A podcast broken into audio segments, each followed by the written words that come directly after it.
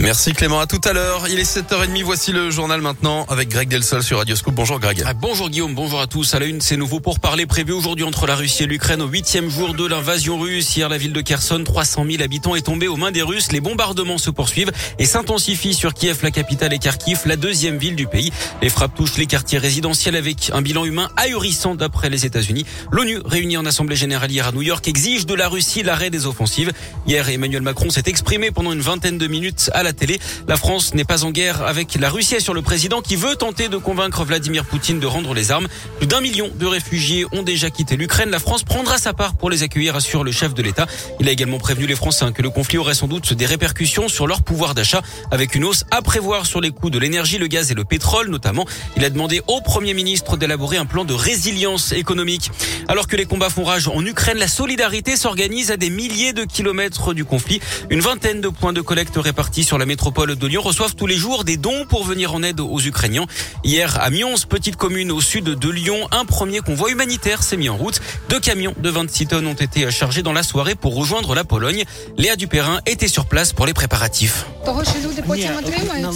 Bénévoles, élus locaux, habitants, ils sont venus aider à remplir les cartons, des vêtements, des produits d'hygiène, de la nourriture, mais aussi et surtout une tonne de matériel médical. Karine est infirmière à Mions. Je pense que c'est important euh, en amont déjà de tout euh, trier parce que c'est là-bas après, je ne sais pas comment ça va se passer, mais on est humain et on peut pas rester euh, sans rien faire quoi. À ses côtés, une jeune lyonnaise originaire d'Ukraine. Toute ma famille elle est là-bas, donc j'ai très mal au cœur de ce qui se passe. Ça me, ça me détruit de l'intérieur tout simplement. Et dans les moments comme ça, il faut être soudé, il faut aider les uns les autres. Au-delà des dons qui sont arrivés en quantité, Markian, le président de l'association Lyon-Ukraine, se réjouit de pouvoir agir dès aujourd'hui. On n'attendait pas que ça va être tellement vite, donc ça fait plaisir parce que effectivement, nous sommes dans l'urgence, on veut aider aussitôt possible. Nous sommes contents que les mairies ont réagi aussi vite. D'autres convois humanitaires sont prévus dans les prochaines semaines. Un reportage en images à retrouver en intégralité sur radioscoop.com. À Lyon, deux restaurants russes menacés, tous les deux situés avenue Félix Fort dans le troisième arrondissement. Leurs propriétaires ont reçu une lettre anonyme dans laquelle le ou les auteurs les invitent à retourner chez eux.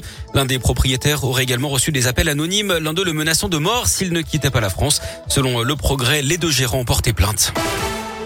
L'actu, c'est aussi l'émotion après la mort de Jean-Pierre Pernaud. Le journaliste est décédé hier à l'âge de 71 ans des suites d'un cancer du poumon. Il fut le présentateur vedette du JT de 13h sur TF1 de 1988 à 2020. Un record de longévité dans l'histoire de la télévision française. Jean-Pierre Pernaud a fait partie du quotidien de millions de Français pendant ces 33 années. Sa disparition, évidemment, ne vous a pas laissé indifférent. S'identifier complètement à la France de l'intérieur. Donc on perd un grand journaliste qui laissera un grand vide dans la mémoire collective des téléspectateurs c'est la disparition de quelqu'un qui a su amener les régions euh, au, au, cœur de l'information euh, nationale.